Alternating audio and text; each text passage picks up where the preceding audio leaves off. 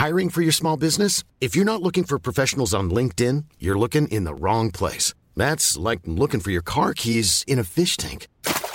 LinkedIn helps you hire professionals you can't find anywhere else, even those who aren't actively searching for a new job but might be open to the perfect role. In a given month, over 70% of LinkedIn users don't even visit other leading job sites. So start looking in the right place. With LinkedIn, you can hire professionals like a professional. Post your free job on linkedin.com slash people today. Bonjour à tous et bienvenue à l'heure des pros. Ce matin, le président de la République française a parlé à Pif Gadget. Si, si, ce n'est pas une blague. Il a donné une interview le 20 février, interrogé par des jeunes lecteurs pour les 75 ans du magazine. Et que répond-il à la question Pourriez-vous quitter votre poste en plein mandat? Si tu le quittes, dit-il, c'est qu'il peut y avoir une énorme crise et que tu es empêché. Les experts en Macronie gloseront ce jour sur cette petite phrase. Le président Macron n'exclut donc pas de partir un jour sans retour et effacer son amour sans se retourner. Ne pas regretter, penser à demain, recommencer, partir, pourquoi pas, pour Colombay, les deux églises. Qu'aimes-tu dans ton métier lui a demandé un jeune lecteur. L'échange, lui a répondu Emmanuel Macron. L'échange avec lui-même, peut-être. L'échange avec lui-même, sans doute.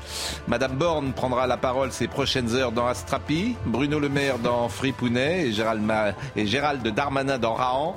Nous sommes le 29 mars 2022. Bonjour les petits enfants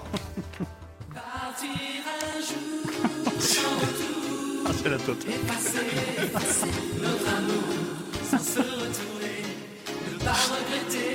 Pif Pif Gadget Bonjour Audrey euh, bonjour, le rappel d'été. Bonjour Pascal, bonjour à tous. 740 000 personnes ont manifesté hier partout en France, dont 93 000 à Paris. Ce sont les chiffres euh, du ministère de l'Intérieur.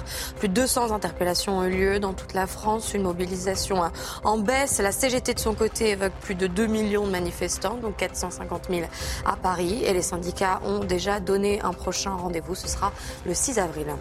Les actions visant des représentants de la majorité se multiplient. Dans le Nord, des manifestants ont muré euh, le domicile d'une députée Renaissance, Violette Spilbou, l'élu de la majorité présidentielle, a dénoncé sur Twitter cette action. S'attaquer à mon domicile sans prendre à ma famille, jamais je ne l'accepterai. La démocratie s'arrête là où commence la haine et la violence.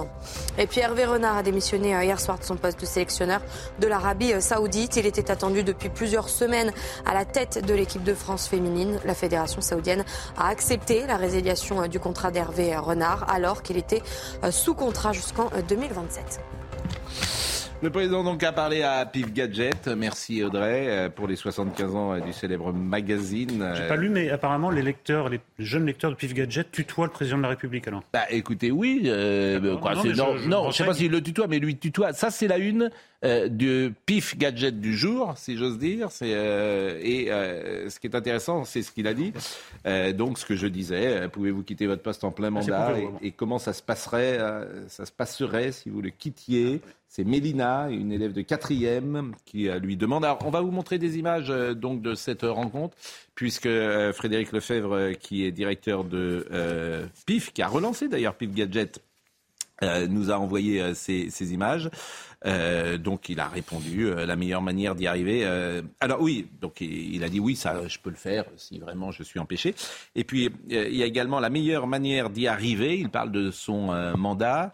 Euh, c'est euh, de se faire sa propre idée des choses et de ne pas dépendre des partis des uns et des autres. C'est une question qui euh, lui a été posée. Comment tu deviens président de la République Qu'aime-t-il dans son métier L'échange, dit-il, donc la rencontre.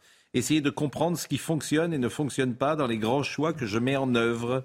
Bon, c'est lui qui les met en œuvre, donc c'est c'est lui qui décide de tout. il dit également, soit tu as apporté des solutions et c'est satisfaisant, euh, dit-il.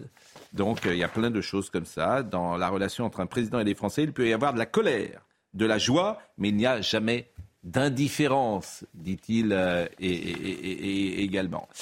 Donc ça, c'est une photo, vous voyez, euh, du président de la République avec donc les enfants à Pile Gadget. Bon, c'est un président transgressif, ce qui est drôle. Alors ça a été fait avant le 49-3. Exactement, il y a un mois, donc on était... La dépêche date de 6h01, hein. il y avait embargo total, hein. personne ne savait... Et je vous assure qu'on a vu la dépêche euh, ce matin dans la matinale, euh, on s'y est repris à deux fois euh, pour la lire. Donc effectivement, ça a été fait il y a un mois, donc avant à l'Elysée, vous voyez, donc avant l'utilisation du 49.3, mais on était déjà en plein débat euh, sur euh, les retraites. Et effectivement, ce qui est très intéressant, c'est qu'il dit que quand on est en pleine crise, le président peut retourner devant euh, les électeurs. Et aujourd'hui, dans une crise politique. Et le président ne veut pas d'un référendum, il ne veut pas de dissolution, et encore moins évidemment de démissionner. Bon, alors ça, c'est une photo. Je sais, ça a été d'abord l'interview a été faite à l'Élysée. Vous le voyez sur C'est important de le dire. Je ne connais pas ce salon. Je ne sais pas si, vous, si c'est les appartements privés ou pas du président de la République. Je ne pense pas quand même. Mais ce, ce, ce, ce tapis et ce et ce canapé ne sont pas euh, parmi les plus connus euh, à l'Élysée. Je ne connais pas ce salon. Je crois que ça a été redécoré par euh, Brigitte Macron notamment. Non, non que, non que j'y aille régulièrement, bien évidemment, mais bon, je, ne connais pas toutes les, je ne connais pas toutes les pièces du château. pour Pif Gadget, Pascal, et vous pourrez aller sur la, sur la bah, bah, bah non, mais, en fait, il aura parlé partout, sauf chez nous. Moi, je l'ai invité 12 millions de fois, il parle à tout le monde, aux gens. Il devrait venir un matin. Et ce qui est marrant, c'est que pendant cet épisode sur les retraites, il fait deux interviews, une au journal de 13 heures et une autre à Pif Gadget. Oui. C'est quand même notable. Quoi. Bon, c'est bon, voilà. Je sais pas si vous avez. Ça une... grâce aux deux, deux, deux bon, non, mais... aux retraités et aux enfants, oui. Donc pas aux actifs. Non, je parle pas aux actifs, ça, ça change pas. D'abord, euh, euh, euh, voilà, voilà d'autres, voilà d'autres, d'autres, d'autres photos. Alors, c'est, bon, que dites-vous Je dis que euh, au journal de 13 h il aura parlé aux retraités. À oui. Gadget, il aura parlé aux enfants. Donc, il n'aura jamais parlé aux actifs qui sont directement concernés par cette réforme des retraites et opposés. 9 sur 10 sont opposés à cette réforme des retraites. Non, mais les, les enfants, ce sont les électeurs de demain et les retraités d'après-demain. Petit scarabée, vous êtes insolent. Mais pourquoi? Bah Parce que vous êtes insolent avec euh, la, pré la présidence. Non, mais c'est une analyse politique. Oui, par leurs traités et aux enfants. Excellente. Merci. Je voudrais faire remarquer à Gauthier que le président de la République n'a jamais dit qu'il ne procéderait pas à une dissolution, un référendum. Ce sont des bruits qui sont rapportés. Etc. Oui, alors il l'a dit. Il n'a pas dit jamais. Il a dit que là, aujourd'hui, ni référendum, ni dissolution. Où il l'a dit euh, assez proche. Ah voilà, et, assez proche. Et les propos ont été rapportés. Et quand vous voyez le sondage de l'IFOP, et quand vous voyez le sondage de l'IFOP dans le JDD euh, ce dimanche, vous voyez bien qu'il a aucun intérêt à dissoudre. Il perd 50 euh, députés et le RN en gagne 50. Alors, on, on, a un interlocuteur qui nous suit avec intérêt et, et, et, qui euh, nous explique, nous rapporte plus exactement que c'est le salon Pompadour, ah. figurez-vous. Euh, effectivement, le salon Pompadour a été entièrement euh, redécoré. Donc voilà. Non, mais c'est intéressant. Quoi, c'est intéressant. Vous voyez euh, ces, ces, images. Alors on peut, on peut sourire ou pas. C'est toujours anecdotique. Bon, c'est de la com. Euh, les boiseries ont été restaurées dans. on saura tout. Pompadour à l'été 2021 me, me, me rapporte ce. ce, non, le, sans ça, on l'aurait jamais su. Sans, voilà, ouais, une info me rapporte qui cette, cette personne qui est manifestement bien informée. Bon, c'est un, mélange de style assez curieux. Oui. Bon, ben, oui, mais pas ben, bon. Bon, écoutez, il y a. C'est plutôt sympathique. Vous trouvez que c'est plutôt sympathique ouais, moi, je trouve, euh, On peut juste rappeler que mmh, PIF mmh. est un personnage créé pour l'humanité, journal oui. communiste. Absolument. Oui. Voilà. Bah, oui, mais c'est le en même temps. C'est euh, intéressant. C'est le en même temps euh, présidentiel. Bon, écoutez. Et alors, quel était le gadget dans le numéro Vous avez remarqué que les, non, les... Je, je me suis pas permis ça. Quel était le gadget Vous voyez, j'ai trouvé. Moi, je me permets. Je suis désolé. Je m'excuse. Vous voyez bah, toutes ces photos avec ces jeunes gens. Comment? C'était l'interview, le gadget. C'était la réforme des retraites. Bon, c'était le 20 février, hein, je le précise. Hein, c'était avant le 49-3, c'était euh, avant. Euh... Oui, mais enfin, bon. le 20 février, la, la, crise se profilait déjà. Il savait très bien que cette retraite, euh, ce, ce, projet de réforme plutôt, allait se passer de manière difficile. Non, il y a un côté très joueur hein, quand même mm. chez, chez, Macron. Là, il y a une forme de transgression qui est un peu étrange. Il n'est pas le premier. François Hollande avait parlé également. Non, je dis pas, à... mais. Tenir les propos oui. qu'il a tenus, alors qu'il sait très bien qu'il y a une crise peut-être pas aussi profonde que, oui qu'il l'a redouté, oui. mais il sait très bien que ça va se passer de manière difficile. Je trouve qu'il y a un côté joueur un peu limite. Voilà. Le, le, général de Gaulle s'était borné à se comparer à Tintin. Oui. Non, mais... Vous savez, la, fra la phrase, euh, vous imaginez le général de Gaulle, on peut l'appliquer à tout. Vous imaginez le général de Gaulle en trottinette ouais. Vous imaginez le général de Gaulle donnant une interview à Pif Gadget Vous imaginez le général On peut le faire en, sur toutes les phrases. Ouais. Hein. Parce que parce que c'était l'exemple même de ce qu'on se figure comme chef de l'État. Oui. C'est-à-dire respectueux de sa fonction, oui. euh, ne tombons pas dans l'arène, acceptant sa responsabilité politique, enfin Bien tout sûr. ce qu'on voudrait un chef d'État euh, représente. Un peu de verticalité. Je rappelle qu'il y a 24 heures, vous disiez que la Ve République ne servait plus à rien. Mais bon, c'est Georges Fenech et comme je vous connais par cœur, c'est-à-dire que un jour, en fait, vous êtes deux.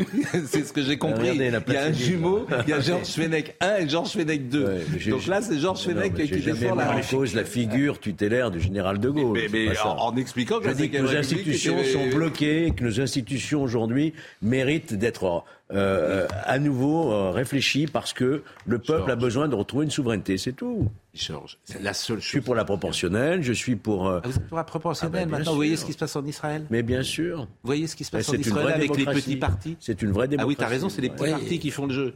Donc il est. Bon, mais restez figé sur un. Non, la proportionnelle intégrale. Quand on voit aujourd'hui la crise, c'est qu'un homme ah, cumule à lui seul tout le pouvoir.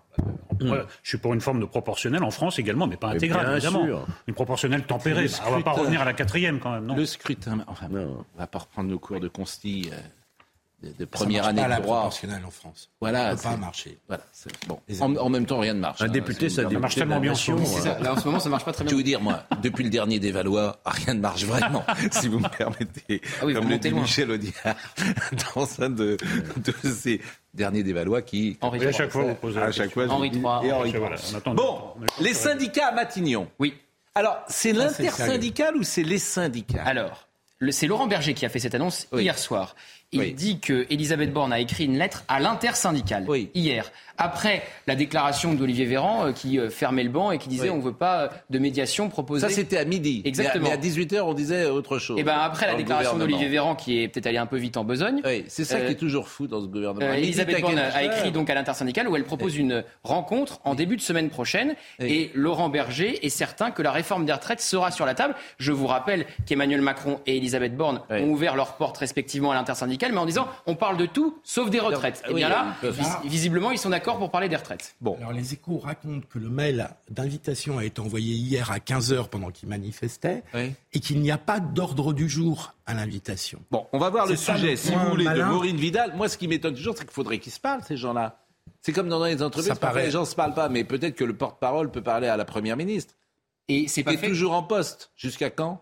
Ah, Ça, euh, c'est une grande question. En tout cas, la liste des candidats pour lui succéder s'allonge de jour en jour. Oui, et vous en avez un? Bah, il y a Gérald Darmanin qui est en train de prendre une dimension un peu, un peu nouvelle. Et vous On parle de Sébastien Lecornu aussi. Non. Richard Ferrand est aussi dans la shortlist. Non.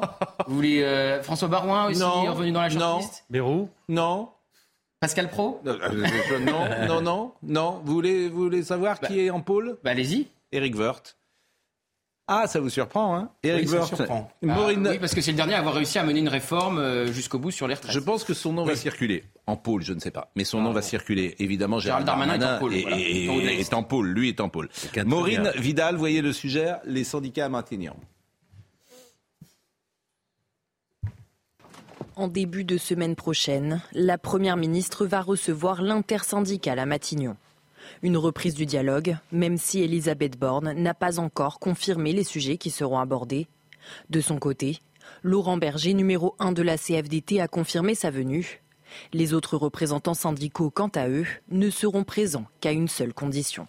Si nous parlons bien retraite, si nous parlons bien recul de l'âge légal de 62 à 64 ans et que l'on retire cet âge légal et que nous mettions en suspension cette réforme, alors oui, l'UNSA pourra participer, mais ça se décidera avec l'intersyndicale.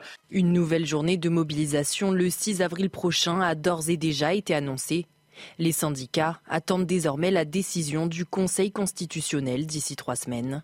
Reste à savoir s'ils appelleront toujours à la mobilisation en cas de validation de la réforme. L'intersyndicale hier qui s'est exprimé pour une prochaine journée euh, jeudi. Après, on va parler de la mobilisation euh, d'hier et vous allez m'expliquer peut-être pourquoi euh, ça baisse. Est-ce les outrances de Jean-Luc Mélenchon? Est-ce les casseurs de Sainte-Soline? Il est possible que Jean-Luc Mélenchon soit le meilleur allié aujourd'hui d'Emmanuel Macron avec les casseurs de Sainte-Soline. Vous avez vu qu'il a changé de discours hier.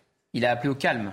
Il a senti le coup venir. Il voit la communication du gouvernement qui le cible très clairement depuis plusieurs jours. Et, lui. et donc hier, il a appelé au calme. il y a peut-être moins de monde dans la rue. Euh, c'est lui le meilleur agent d'Emmanuel Macron. Il y a les casseurs et il y a l'argent aussi. Ça coûte cher de faire grève, notamment dans la fonction publique. Il y a la lassitude, la, résignation. Vous avez raison. Mais, l'outrance ranime le parti de l'ordre. Hein, c'est une vieille euh, constante historique. Donc, euh, et même, c'est pas que seulement Mélenchon qui en rabat un peu. Tous à l'extrême gauche, ils commencent un tout petit peu mm. À ralentir, à modérer ah un peu leur expression. Oui, mais même j'ai entendu les, les écolos, ils commencent un peu. Sainte-Soline c'est un petit peu plus nuancé. Il n'y a pas les méchants flics d'un côté cette et les de Cette conversion soudaine et brutale de Mélenchon au calme a peut-être un lien avec l'élection partielle de l'Ariège, qui est vraiment très intéressante. Mais il va être battu.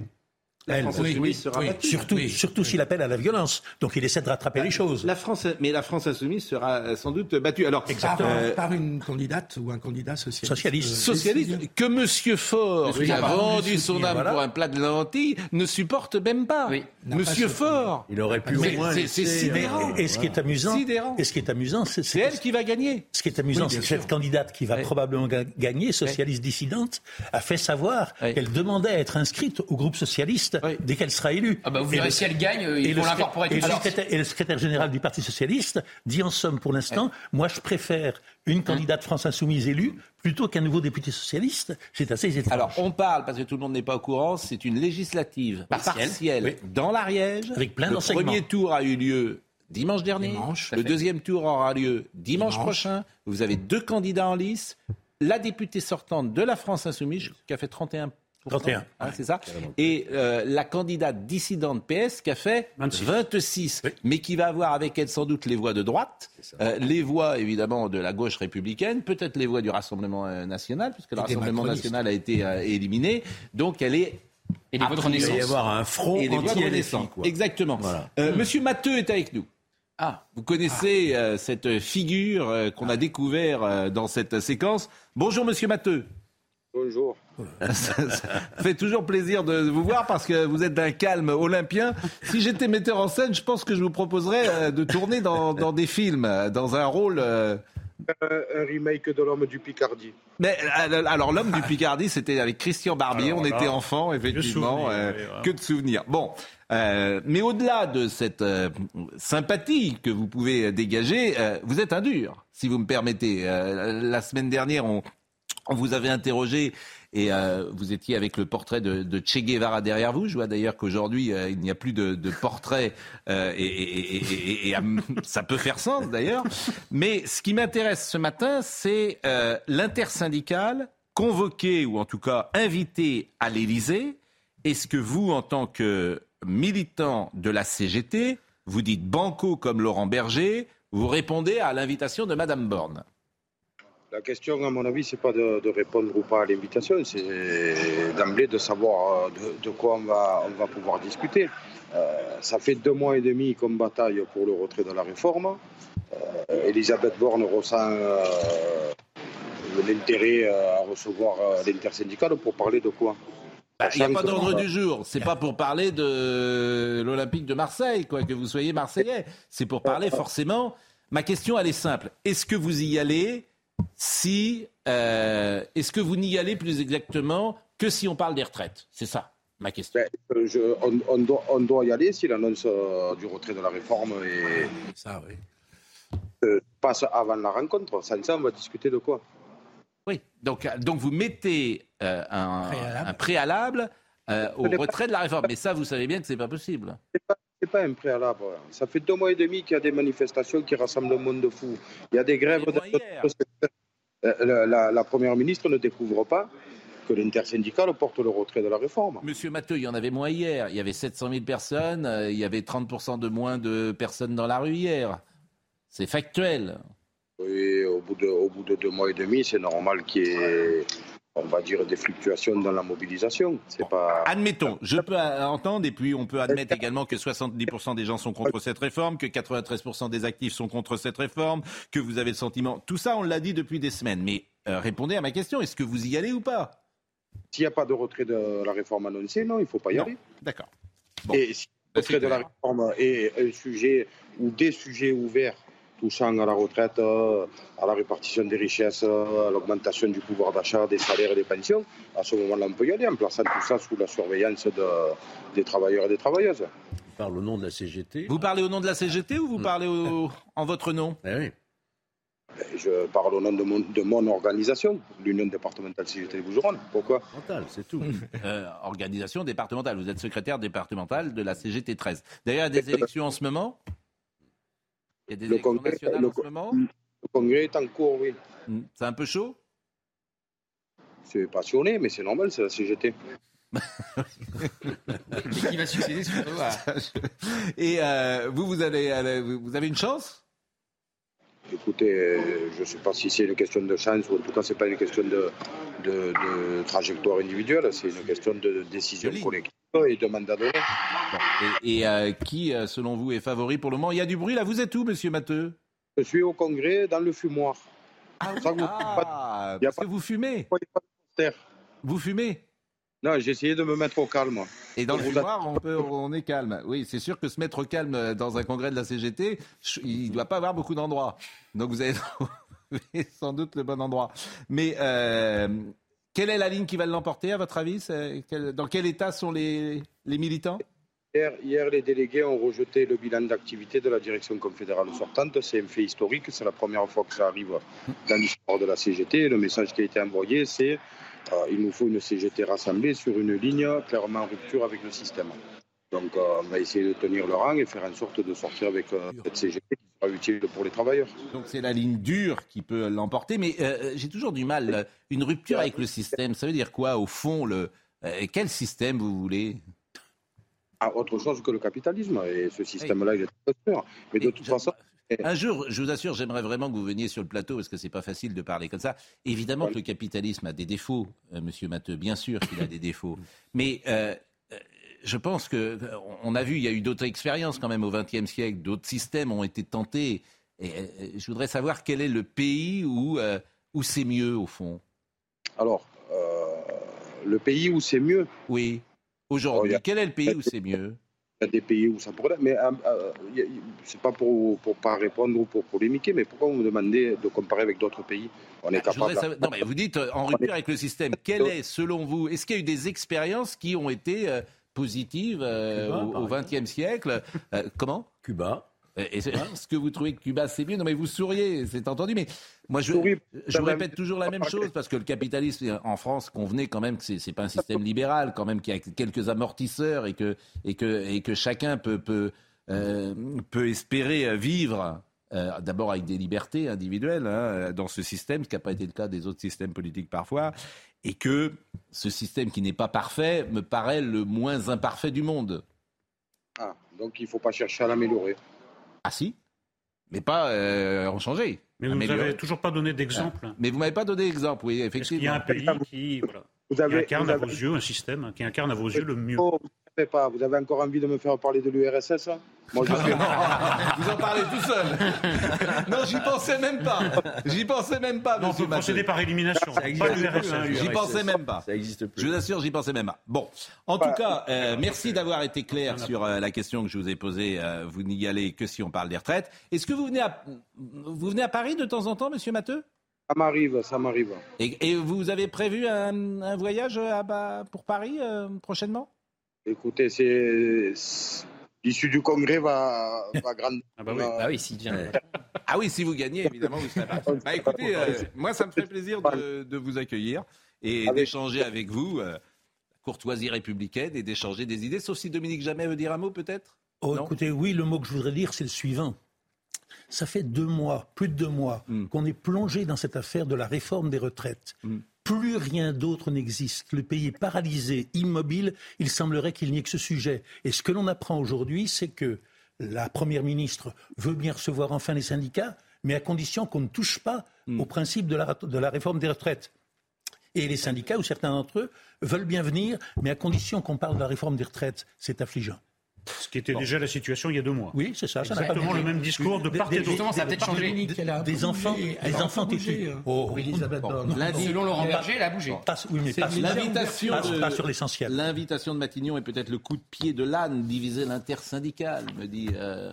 Possible. en tout cas, il a bougé un peu parce que jusqu'à. Monsieur Matteux, vous voulez répondre à ça? C'est le coup de pied de l'âne, diviser l'intersyndical On en est à la même situation depuis deux mois, oui, sauf qu'il y a il y a un gouvernement d'un côté qui est de plus en plus isolé mmh. et intersyndicale qui est porteuse de la voix de millions et de millions de travailleurs et de retraités étudiants. À un moment donné, euh, il faut remettre les choses dans leur contexte. même si le pays n'a pas été bloqué, même si les routiers ne sont pas rentrés, même si les collégiens et les lycéens ne sont pas non plus rentrés, même si le privé n'est pas rentré, vous voyez, j'essaye toujours, avec le plus grand honnêteté possible, bien sûr, de rapporter euh, ce qui se passe sur le terrain. C'est une situation assez paradoxale service public qui sont en grève, c'est les dockers du service public qui sont en grève, c'est les transports euh, du service public qui sont en grève. Je ne dis pas ça, je dis que globalement, le privé euh, n'est pas rentré dans. C'est pas la grève générale de 68, c'est ce que je veux dire. Là, où ils y sont entrés, on, a essayé de les, de les, forcer à aller au travail. Fait bon, je viendrai, on en discutera de tout ça. Ah. Ah. Alors, monsieur Matteux, ça me fera plaisir de, de, vous recevoir, bien évidemment. Merci à vous, en tout cas. On va marquer euh, une pause. Et puis, on parlera effectivement. On va essayer de comprendre pourquoi il y avait moins de monde hier. Euh, peut-être des gens qui ont euh, peur d'aller en manif. Ah bah bien évidemment. Je pense que ça, va être compliqué, mais on, marque une pause. Quel, quel chiffre faut-il croire? Bah moi, je, prends toujours le même, celui du ministre de l'Intérieur. Et tous les chiffres baissent, que ce soit celui de la CGT ou celui du ministère de l'Intérieur. Ils sont tous d'accord pour dire que ça baisse. D'accord. Monsieur, jamais vous aimeriez qu'il y ait du monde dans la rue, hein, j'ai l'impression. Comment? Vous aimeriez qu'il y ait plus de monde dans la rue J'aimerais qu'on soit dans un pays adulte où au lendemain d'une manifestation, les uns ne disent pas 2 millions, les autres ne disent pas 700 000. Adulte, on donne des interviews à Pif Gadget. On n'est pas. Il faut arrêter. Ne, ne, demandez pas l'impossible. L'exemple vient de haut. Ne demandez pas l'impossible. C'est bien d'avoir de garder son âme d'enfant. Ça dépend des circonstances. Ça, dépend des circonstances. C'est bien, je vous assure. Sauf peut-être à l'Élysée sauf peut-être à peut-être à l'Élysée. Bon, la pause et on revient. Et Sandra Buisson va être là également parce qu'elle va nous apporter une information qui euh, m'intéresse sur les casseurs de Sainte-Soline. A tout de suite. Tiens donc. Il est 9h31, Audrey Berthaud. Fini les poubelles qui débordent à Paris après trois semaines de grève des éboueurs. La CGT a annoncé la suspension du mouvement dès aujourd'hui. Nous avons besoin de rediscuter avec les agents afin de repartir plus fort à la grève, a précisé la CGT. Jusqu'à 10 000 tonnes de déchets étaient restées non ramassées ces derniers jours à Paris. Alerte rouge sur l'inflation alimentaire en France. Elle atteint désormais 16,2% sur un an, contre 14,5% fin février. Sur un mois, les prix ont donc augmenté de 1,7%. Et alors que le ministre de l'économie promettait qu'il n'y aurait pas de mars rouge, euh, le phénomène devrait euh, s'amplifier d'ici juin. À Nantes, le procès euh, de l'incendiaire de la cathédrale qui avait brûlé en 2020 se tient euh, aujourd'hui, trois ans après les faits. Le prévenu Emmanuel Abayizanga, un bénévole rwandais, euh, comparé si son état de santé le permet. Il est poursuivi pour destruction du bien d'autrui et dégradation ou détérioration du bien d'autrui. Je salue Sandra Buisson qui va nous donner du service police-justice, qui va nous donner dans quelques instants des informations extrêmement intéressantes. Mais je voulais votre analyse sur la baisse de d'influence dans les rues. Résignation, lassitude, peur des casseurs, Jean-Luc Mélenchon. Il y a eu Sainte-Soline hein, quand même. Les violences jouent forcément. Hum. Parce que euh, quand vous alliez dans les premières journées de mobilisation, c'était extrêmement bon enfant. Vous pouviez venir avec euh, des enfants, avec. Euh, là, vous venez plus comme ça dans les mêmes conditions. Vous avez peur que ça dégénère. Ensuite, il y a un effet portefeuille, hein, forcément, au bout d'un moment. Hein.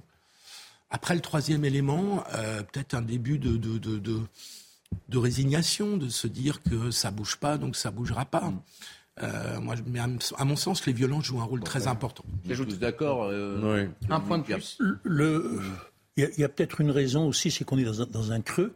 Et le dernier espoir, semble-t-il, des partisans de la, des adversaires de la réforme des retraites, c'est le Conseil constitutionnel. Bon. Un point de plus, les deux manifestations très rapprochées. L'une, la dernière était jeudi, la mardi. Vous voyez qu'il laisse passer une semaine et demie là, avant la prochaine Finalement, journée de mobilisation. Le roi aurait pu venir. Le roi Alors je pense que le dîner à Versailles aurait été euh, compliqué, avec une vraie manifestation devant Versailles. Ça aurait excité un peu. Et à Bordeaux aussi, il y aurait eu quelques il y aurait peut-être débordements. dans la manifestation. Bon, les violences. Euh, avant de voir le sujet de Maureen Vidal, je voulais qu'on voit la séquence violence pour euh, hier, parce qu'il y a quand même des choses dans ce pays. Il y a Madame Claire Edon, la défenseur des droits, Claire Edon, donc qui, dans mmh. un entretien au Monde, euh, elle disait Je condamne tout acte de violence et j'ai une pensée pour toutes les victimes, que ce soit les manifestants ou les forces de l'ordre. Il est aussi important de redire que la liberté de manifester est un principe fondamental de notre État de droit, etc. Bon. Et elle remettait euh, d'une certaine manière euh, en, cause la, Hmm. le maintien de l'ordre de M. Nunes, qui lui a répondu d'ailleurs. Il a invité euh, la défenseur des droits dans la salle du commandement de la préfecture de police de Paris afin qu'elle puisse constater de quelle manière les forces de l'ordre interviennent. Mais je dirais, crois quoi, Madame Et donc, une manifestation, c'est une. C'est une balade de bisounours dans la rue. Évidemment que les forces de l'ordre répondent. C'est effrayant, en fait. je crois qu'il faut arrêter d'engager des chroniqueurs politiques. Il faut engager des exorcistes. Je crois que tout le monde est possédé, ne voit pas la situation. Il y a une situation qui est la suivante. L'extrême gauche essaye par tous les moyens, y compris par une violence extravagante, de jeter à bas la République. C'est ça le sujet central. Sainte-Soline, M. Mélenchon nous dit c'était une promenade champêtre. S'il n'y avait pas eu les flics, ça se serait très bien passé. Quoi, les gens viennent avec des cocktails Molotov? Ils n'ont pas jeté des sandwichs aux rillettes sur les, sur les voitures de policiers. C'est ça le vrai sujet. Je suis d'accord avec vous, mais l'espace médiatique, on en a parlé hier avec Linda Kebab, l'espace médiatique. Euh, mais je vous parle de possession collective. Les gens sont possédés. Ils ne voient qu'un côté de, la chose. Moi, je vous dis que le grand danger, c'est à la fois la, révolte, enfin, la, Oui, mais vous vous trompez sur les gens. Hein. C'est juste l'espace médiatique. La majorité silencieuse, elle, est. vous croyez, que ça n'a pas de, vous croyez que ça n'a pas d'effet? Vous croyez que les gens dans, dans les manifestations n'entendent pas que tous les moyens sont bons, qu'il faut utiliser la violence? Bien sûr qu'ils l'entendent. C'est pas que les black blocs qui C'est des petits bourgeois qui entendent les, messages en disant maintenant, ben, vous avez la permission de casser, vous avez la permission de casser petit, petit bourgeois ou pas, ce qui est grave, ce qui est gravissime et qui ne cesse de s'aggraver depuis des années, c'est cette mise sur le même plan des gens qui défendent l'ordre au nom de la République et des gens qui attaquent l'ordre au nom de leurs idées. Quand il y a une violence policière, c'est une bavure. Mm. Les policiers, ils sont plutôt là pour protéger. Mm. Quand il y a une violence non policière, c'est-à-dire insurrectionnelle, c'est pas une bavure, c'est une violence délibérée. J'ai cité hier la Société des journalistes de France 3. Hmm? Je ne sais pas si d'ailleurs Marine peut ah, nous remonter le communiqué. Elle n'a même pas le droit, en termes de déontologie, je peux vous dire que ça tangue à France Télévisions, que Delphine Ernotte je ne pense pas qu'elle va vouloir rentrer dans la moulure des syndicats, parce qu'évidemment, on ne fait pas de vagues dans ces maisons-là. Mais les journalistes en soi, euh, il y a un code de déontologie qui interdit dans un communiqué de ce type, de remettre en cause la politique du gouvernement. C'est-à-dire que euh, les syndicats, quoi, la société des journalistes, a trouvé disproportionnée la réponse euh, des policiers dans les manifestations. c'est ça qu'écrit la Société des journalistes. C'est pas leur rôle. Mais évidemment que c'est pas leur rôle. Il y a un code de déontologie, vous dites, mais ça soit dessus. Non, mais ce qu'il faut. Ça soit dessus, euh, les journalistes de France 3. Bien sûr, l'important, c'est la petite musique. Eh oui. C'est la petite musique, on l'a dit hier. Voilà, c'est le, le voilà, cette, société des journalistes. Ça marche très fort, par exemple, dans la jeunesse, manifestement. Non, mais je crois ce qu'il faut répondre aux défenseurs des droits, qui est aussi dans son rôle, hein, euh, de s'exprimer sur. Arrêtez avec chacun de ménager la chèvre et le chou. Il est dans son rôle de quoi? Il n'est pas dans son rôle de dire des bêtises? Il est dans son rôle de, de tout ce qui concerne des atteintes aux libertés, etc. Bon, mais le défenseur des droits, ce qu'il faut lui répondre, à mon avis, c'est qu'il y a eu une prise en compte déjà de ces débordements pendant les Gilets jaunes. Il y a eu un nouveau schéma national mm. du maintien de l'ordre qui a été édicté en décembre 2021, qui a, euh, notamment mieux encadré l'usage des LBD, vous vous souvenez des lanceurs de bas de défense, qui a revu aussi tout ce qui est euh, grenades de désencerclement qui sont moins puissantes, mm. qui n'arrachent plus les mains, etc. Donc il y avait des problèmes, effectivement. Mais aujourd'hui, ce schéma national, je pense qu'il correspond tout à fait à ce que... Elle a mis en garde les conséquences d'interpellation qui seraient préventives de personnes aux abords des manifestations pour les libertés individuelles. Les gens qui arrivent avec des cocktails Molotov. Je veux dire, tu, tu inter... c'est pas des interpellations comme ça. Non, mais c'est dément. C'est dément ce qu'elle a dit, Madame Edon. Écoutez Monsieur Nunes, parce qu'elle lui a répondu, le préfet de police. Les interventions policières sont systématiquement proportionnées. Il y a quelques exceptions qui donnent lieu à des saisines de l'IGPN, mais je, vous savez, je, je, crois qu'on a intérêt à être encore plus transparent sur ces sujets. Le ministre de l'Intérieur, d'ailleurs, a, a, annoncé hier qu'il ne verrait que des avantages à ce que Madame la défenseur des droits vienne en salle de commandement à mes côtés. Je le lui ai proposé. Euh, et elle vous répond quoi? et elle, elle, elle est d'accord, et elle viendra, et elle verra à quel moment je décide d'engager la force. Non, mais l'addition des Braves n'est pas à l'heure du jour. Ce sont des unités de maintien de l'ordre formées pour ce faire. La seule différence, c'est qu'ils sont très mobiles. Ils se déplacent à moto pour pouvoir se rendre plus vite d'un point à l'autre, ce qui est très utile contre des groupes, euh, mobiles. La, dissolution n'est pas à l'heure du jour et, ces unités sont, nous sont précieuses. Et ces comparaisons faites avec les, voltigeurs sont sidérantes.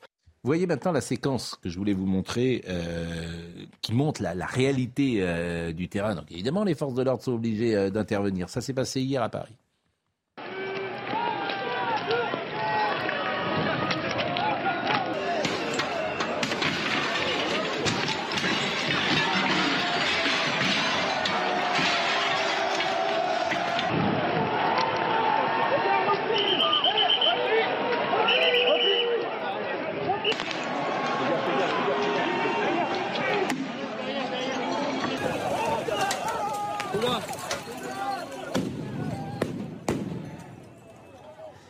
Donc évidemment, il peut exister des dommages entre guillemets collatéraux quand la police euh, répond. Forcément, il y a des jeunes gens qui sont là, qui n'ont rien à faire là et qui. Euh, est-ce que M. Mélenchon, s'il était au pouvoir, hmm. supprimerait la police?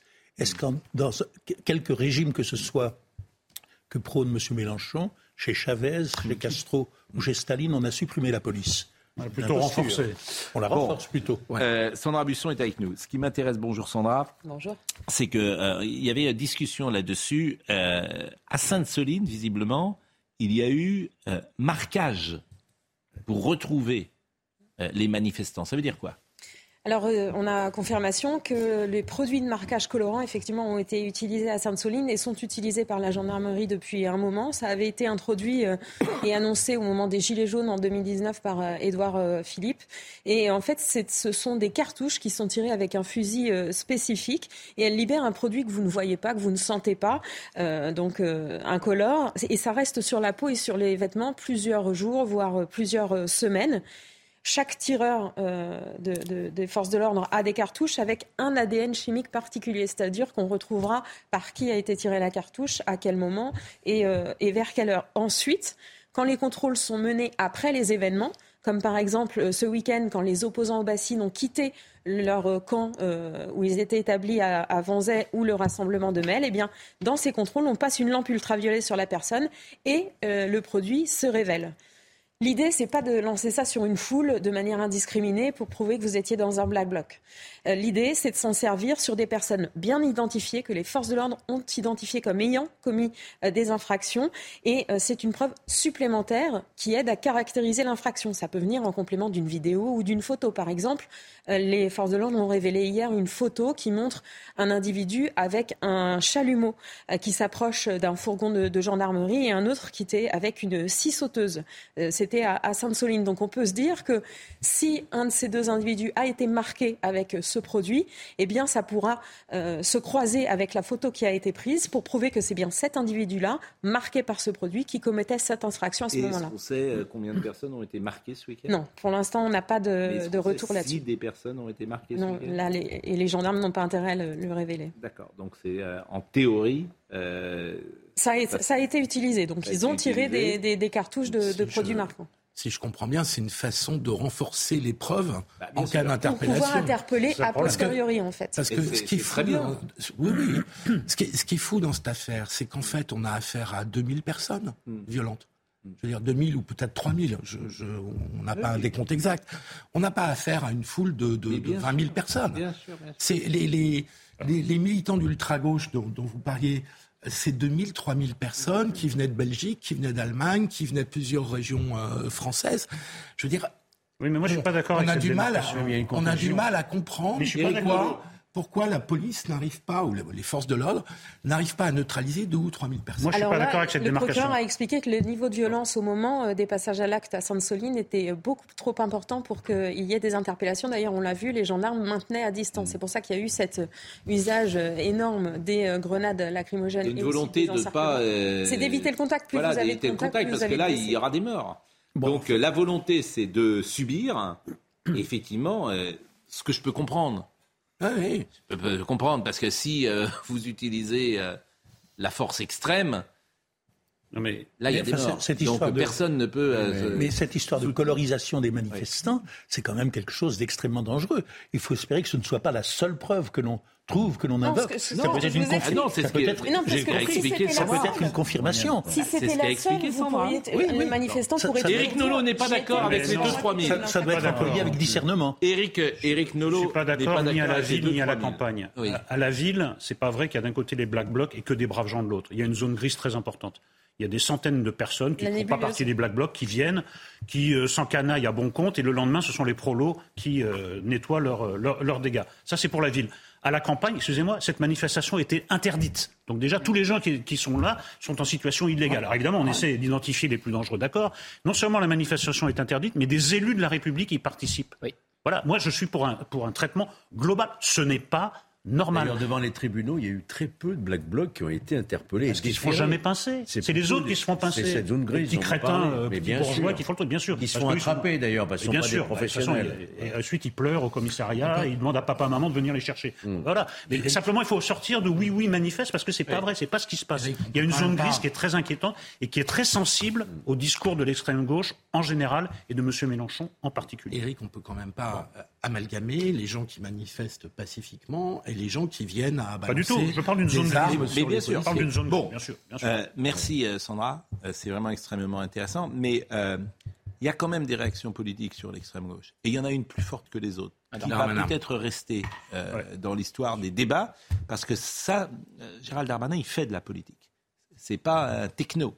C'est Ouais. pas un petit homme gris. Il sait parler. Faire de la politique, c'est parler aux gens. Il sait faire ça, manifestement. Et c'est pour ça d'ailleurs que si Madame Borne s'en va, Il est favori, voilà. Il est l'un des favoris. Un des favoris. Bon, le problème, c'est que euh, il est bon, donc ça peut ennuyer Emmanuel Macron. Euh, c'est- c'est- Emmanuel Macron, il a peut-être intérêt à, mettre, préfère. à remettre un politique à Matignon. Hein Il a peut-être intérêt à remettre un politique à Oui, Matignon. mais- on oui. n'a pas de majorité absolue, Mais- oui. il faut les pactiser avec un Mais- tel ou un mais tel. C'est utile d'avoir un politique, Mais- un vrai politique. Mais quand on connaît la personnalité d'Emmanuel Macron, euh, Gérald Darmanin, manifestement, Oui, lui faire un mais peu c'est pour ça qu'il a mis Jean Castex et ensuite Elisabeth Borne, mais il le regrette peut-être aujourd'hui. Sans parler de l'aile gauche de la Macronie, Oui. ça va être les frondeurs. Ça va être Exactement. l'apparition des frondeurs vraiment C'est pour ça que euh, l'ouverture aux républicains n'est pas faite du tout, même d'un point de vue euh, de la majorité, parce que ça pourrait faire perdre l'aile gauche à la majorité. D'autant plus que les Républicains ont complètement fermé la porte. à Olivier Marleix et Eric Ciotti, Donc- coup sur coup. Donc, Absolument. question, à quoi sert de changer surtout- de, de Premier ministre Oui. si vous n'avez pas de Les- majorité Les Républicains, ils ont surtout fermé Et- la porte aux électeurs, si vous me permettez. Et, Les choses aussi. peuvent évoluer. Bah, ils ont eu 61 rescapés à l'Assemblée et- nationale. et Bon. deuxième question, est-ce que c'est le moment d'embarquer sur un navire quand il coule? Euh, Très bonne question.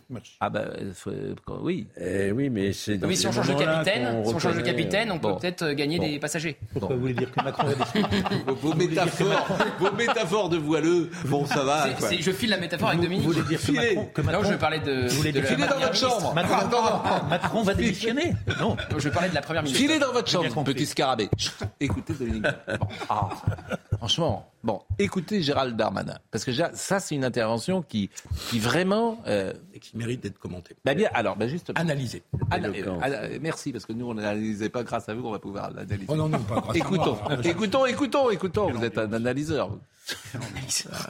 Permettez-moi tout d'abord de vous dire que je ne suis pas le premier flic de France parce que je n'ai pas le courage, ni vous d'ailleurs, d'être à la place des policiers qui chaque jour risquent leur vie pour euh, l'ensemble de nos concitoyens. Vous me demandez, Madame la députée, que s'est-il passé? Moi, je vous pose la question. Que s'est-il passé à gauche pour qu'on confonde casseurs et policiers? Que s'est-il passé à gauche pour qu'on n'ait pas un mot dans une question d'actualité pour penser à tous ces policiers ces gendarmes qui sont blessés? Que s'est-il passé à gauche quand on n'a pas un mot, quand on attaque des commissariats, des tribunaux, des préfectures, des permanences de parlementaires? Que s'est-il passé à gauche pour qu'on confonde manifestation interdite et manifestation autorisée. Que s'est-il passé à gauche pour qu'on ne respecte plus l'uniforme de la République? Que s'est-il passé à gauche, Madame la députée, pour qu'on oublie à ce point Clémenceau, Chevènement, Cazeneuve, Valls, Mitterrand, Badinter? Que s'est-il passé à gauche pour qu'on haïsse les policiers? Que s'est-il passé à gauche pour faire alliance avec M. Mélenchon qui les insulte, qui les vomit et qui finalement fait honte à tous les électeurs de gauche? Bah, c'est parfait. Ouais. Parce que d'un côté, il y a la République, de l'autre, il y a l'anti-République. Voilà, faut choisir son camp. Là, maintenant, il faut choisir son camp. Faut-il que C'est la fini, oui, c'est fini euh, les, les- les contorsions. Il y a des menées anti-républicaines. On n'est plus dans la politique traditionnelle.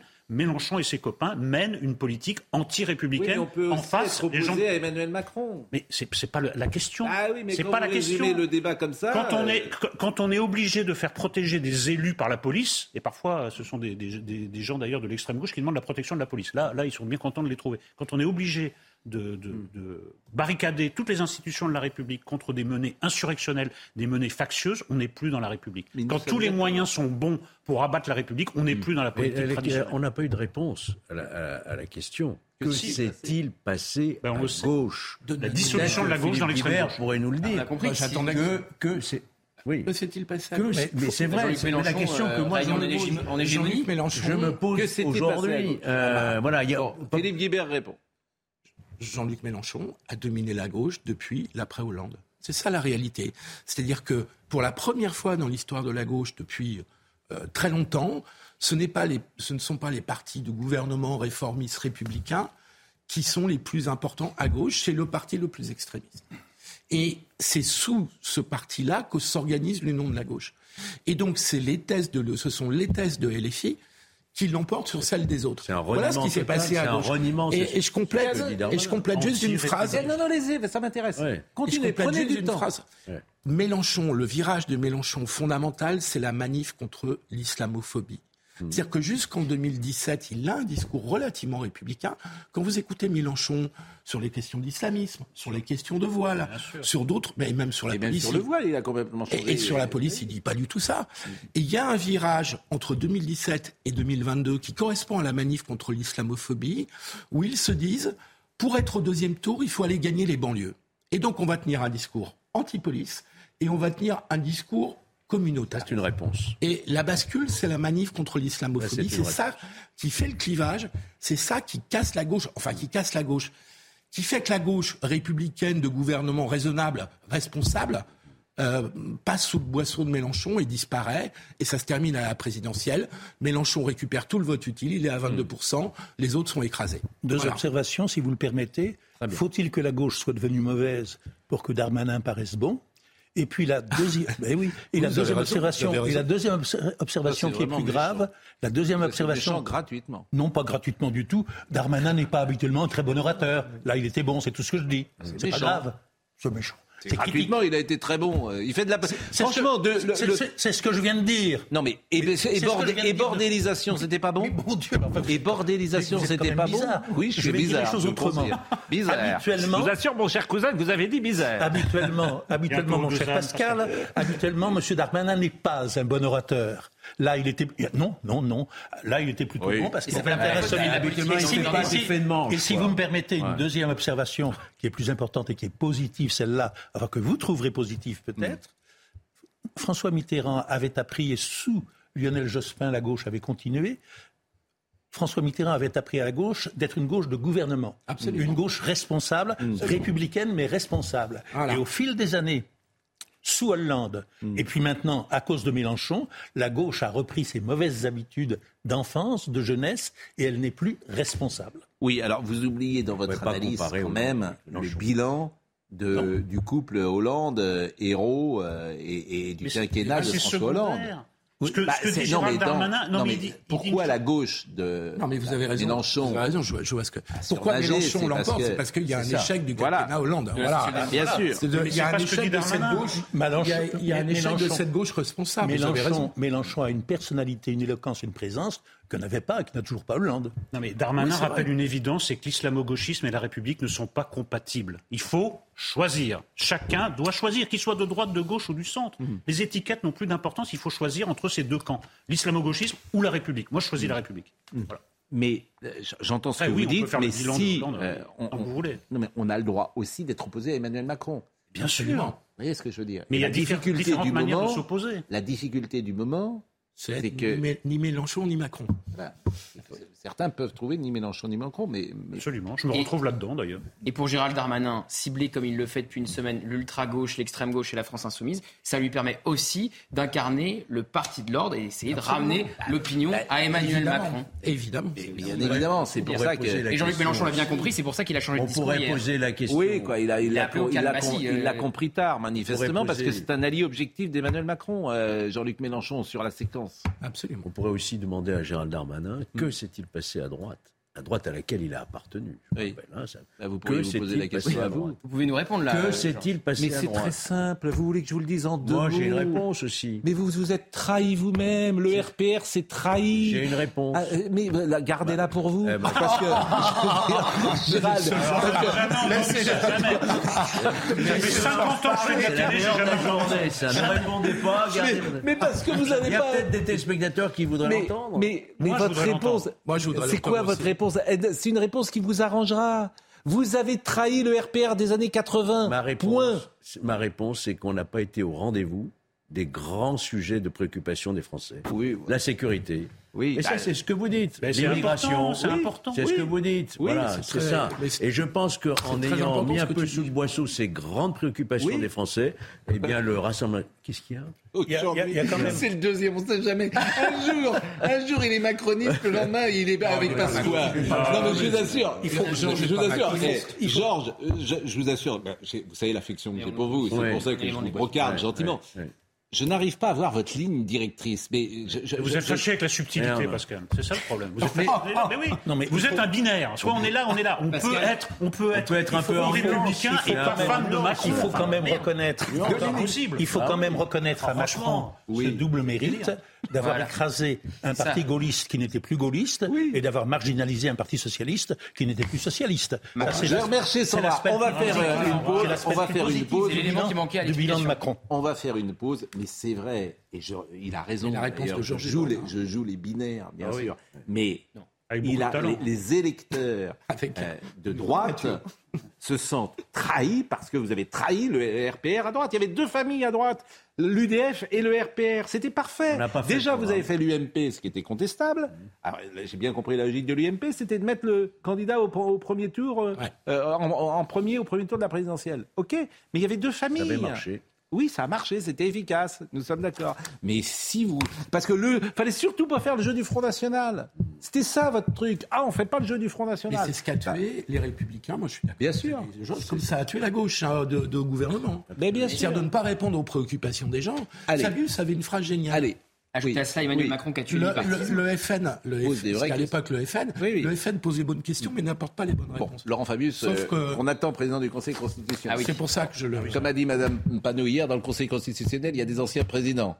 Bon, mais elle n'était pas au courant que les anciens présidents ne siégeaient pas. Faut qu'ils bossent à la France insoumise un peu. pas tout savoir, Madame Merci, merci euh, Sandra Buisson. On va parler euh, de l'affaire Sarah Halimi dans, une, dans ah un instant parce que c'est un sujet que je trouve absolument passionnant cette femme juive, vous le savez, assassinée à Paris en 2017 et dont euh, celui qui l'a assassinée échappe à la justice. A tout de suite.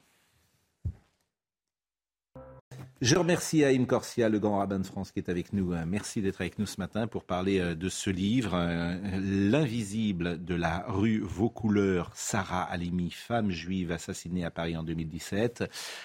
250 personnalités pour penser l'affaire, et ses enjeux et ses personnalités sont évidemment parmi les plus importantes puisque le pape François, François euh, Hollande également se sont euh, exprimés.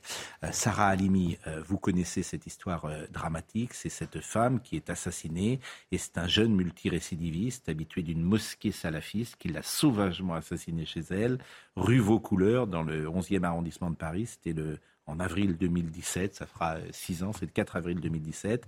Il est reconnu pénalement irresponsable et il a échappé donc à un procès. Et c'est cette affaire évidemment qui euh, nous étonne d'abord et dont on va parler dans une seconde. Mais avant cela, on est un peu en retard. Audrey Berthaud nous rappelle les titres du jour. Emmanuel Macron a répondu aux questions des lecteurs de PIF. Des enfants et adolescents l'ont interviewé. L'entretien réalisé le 20 février avant le déclenchement du 49-3 porte sur sa fonction présidentielle. Une élève de quatrième lui demande par exemple s'il pouvait quitter son poste en plein mandat. Il répond si tu le quittes, c'est qu'il peut y avoir une énorme crise et que tu es empêché. Déjà un prochain rendez-vous, ce sera euh, le 6 avril. L'intersyndical a prévu une onzième journée d'action. Euh, les syndicats sont toutefois attendus en début de semaine prochaine à Matignon pour discuter des retraites. Et puis 14 ans, ce sera désormais l'âge pour conduire une trottinette électrique. Il va être relevé de 12 à 14 ans. Les amendes seront également augmentées. Elles passeront de 35 à 135 euros. Le ministre des Transports, Clément Beaune, présente en fin de matinée un plan destiné à régler euh, l'usage de ces engins sur la voie publique. Ce travail, je le fais depuis l'automne. C'est important de poser un cadre national, a précisé le ministre ce matin sur Europe 1. Noémie Schulz est avec nous, vous la connaissez, elle nous euh, donnera les précisions juridiques, ou plus exactement les explications euh, juridiques, mais pour tout dire qu'ils ne sont guère convaincantes. En tout cas, ça c'est. Ah, c'est votre avis. C'est l'avis, effectivement. En tout cas. en fait, euh, je pense que ce qui est important de dire, c'est qu'une personne qui est reconnue hmm. irresponsable pénalement, c'est toujours terriblement choquant et affreux pour les victimes. En fait. Surtout quand elles organisent elles-mêmes cette irresponsabilité. Alors, on en parlera dans, deux secondes. Euh, Éric Nolot, il se trouve par le plus grand des hasards, vous habitez vous-même rue Vaucouleurs. Absolument. Donc vous pourrez nous dire votre sentiment. Mais tout d'abord, pourquoi euh, ce livre L'invisible de la rue Vos couleurs, Sarah Halimi, c'est 250 personnalités pour penser l'affaire. Pourquoi ce livre, Monsieur Corsia? Non, parce que je je crois profondément qu'il y a un tournant. Il y a, une affaire, Sarah Halimi, c'est pas juste un fait divers. Il y a euh, quelque chose qui euh, euh, a révulsé l'ensemble de la société et pourtant la justice n'a pas eu la réponse adéquate. Or, la justice est rendue au nom du peuple. Donc, s'il y a un hiatus entre le peuple, ce que ressent la société, et la réponse de la justice, il faut revoir les textes, il faut revoir les, façons de faire. Voilà pourquoi je me suis permis de vous dire simplement que on va tenter d'expliquer, si j'ose dire. Moi, je voudrais simplement citer. Non, et vous avez, pardon, et vous avez eu raison de rappeler que Eric habite la rue Vaucouleurs. Et moi, j'étais sidéré par la présentation de l'histoire. Une vieille femme juive. D'abord, à 65 ans, on n'est pas vieux. Ensuite, une vieille femme juive, c'était une doctoresse qui s'est engagée pour les autres, qui a une vie dans son quartier. Et moi, je serais tellement curieux de savoir comment on, perçoit son absence dans ce quartier où elle était très active. Elle était une de celles qui crée du lien, du lien social. Donc, moi, je refusais qu'on l'enferme dans ces, moments horribles, tragiques de sa mort, en occultant toute sa vie de don aux autres. Et donc, avec Guy Bensoussan, qui est le président de la communauté juive de, Lille, qui, m'a dit c'est inadmissible cette histoire, on a essayé de faire un livre, contacter beaucoup de personnes qui avaient déjà travaillé, qui Volkovitch avait déjà fait un travail avec euh, euh, beaucoup de psychanalystes pour essayer de comprendre cette rupture dans la société. On a agrégé beaucoup de contributions, vous avez rappelé celle du pape François, mais celle de François Hollande et d'autres. Il y a le site où il y a encore d'autres témoignages que celui-ci. Mais moi, je voulais la remettre dans notre inconscient et je veux savoir comment ça se passe au niveau local, en fait. Bah, c'est-à-dire qu'elle était connue, aimée, respectée, et on ne va pas entrer dans les détails du, crime, mais c'est vraiment horrible, monstrueux. Mais chaque fois qu'on en parle euh, dans la rue ou plus généralement dans le quartier, l'émotion est en effet indissociable de l'incompréhension. De l'incompréhension que cet homme ait été jugé irresponsable, parce qu'on fait tous le même raisonnement, et moi je suis sur cette ligne aussi. Comment un crime peut être, je vais, je vais peut-être employer un mot qui est inadéquat, mais excusé par une infraction c'est-à-dire, comment se peut-il que quelqu'un organise lui-même sa propre irresponsabilité, qu'on dise, au fond, eh ben, vous êtes irresponsable. Moi, je, vais vous couper parce qu'il faut rappeler quand même pour les téléspectateurs, et c'est pour ça que j'ai demandé à Noémie de venir, les conditions euh, juridiques, si j'ose dire. Mais avant ça, Philippe Meyer, qui témoigne, dans, qui est membre du CRIF, qui témoigne euh, dans votre livre, qui dit la décision de la Cour de cassation du 14 avril 2021, confirmant qu'il n'y aura pas de jugement pour cet assassin, dont l'irresponsabilité pénale a été maintenue en disant le droit sans rendre la justice, a marqué d'une pierre noire l'histoire de la justice française. Un homme, parce qu'il a fumé du cannabis, ne passera jamais aux assises après avoir défenestré une femme juive au cri de Allah Akbar. En tant que citoyen français, comment notre confiance dans la justice ne serait-elle pas ébranlée? C'est vrai que je l'ai dit tout à l'heure, c'est incompréhensible. Je comprends. Et, et, quand on entend ça, on peut se dire en fait, maintenant, si on fume du cannabis ou qu'on boit de la vodka avant de prendre le volant, on va être déclaré irresponsable. C'est pas du tout et le cas. Et on pense par exemple à l'affaire Palmade. Oui, mais ça n'a ça On peut se dire l'affaire Palmade, euh, pareil. Au contraire, il, une circonstance. Il, était sous drogue et il, oui, mais il est irresponsable. Aggravante. aggravante. Alors, je vais, je vais reprendre les éléments de. de ça, pardon, hein, je, juste cinq minutes pour expliquer ce que la Cour de cassation a jugé en avril 2021. Elle a effectivement confirmé l'irresponsabilité pénale de Kobili Traoré, ce qui impliquait mécaniquement qu'il n'y aurait pas de procès pour juger celui qui avait effectivement roué de coups et jeté par la fenêtre euh, Sarah Halimi. Pour justifier cette décision, la Cour de cassation elle a d'abord rappelé la loi. En France, une personne ne peut pas être tenue pénalement responsable de ses actes lorsqu'elle était atteinte au moment des faits d'un trouble psychique qui a aboli son discernement ou le contrôle de ses actes. Donc je pense à Pierre Palmade de la même manière. Pardonnez-moi. Laissez-moi euh, terminer. Oui, j'entends, mais il, pourrait plaider ça. Vous voyez, il pourrait plaider exactement ce que en fait, Si, vous, si vous arrêtez à la, moitié du raisonnement, ça, ça, ne tient pas, effectivement. Ensuite, la Cour de cassation s'intéresse justement à cette question de l'abolition du discernement et s'appuie sur les avis unanimes des différents experts psychiatres qui ont examiné Kobili Traoré. Sept experts psychiatres. Tous ont convenu qu'il présentait au moment des faits une bouffée délirante aiguë.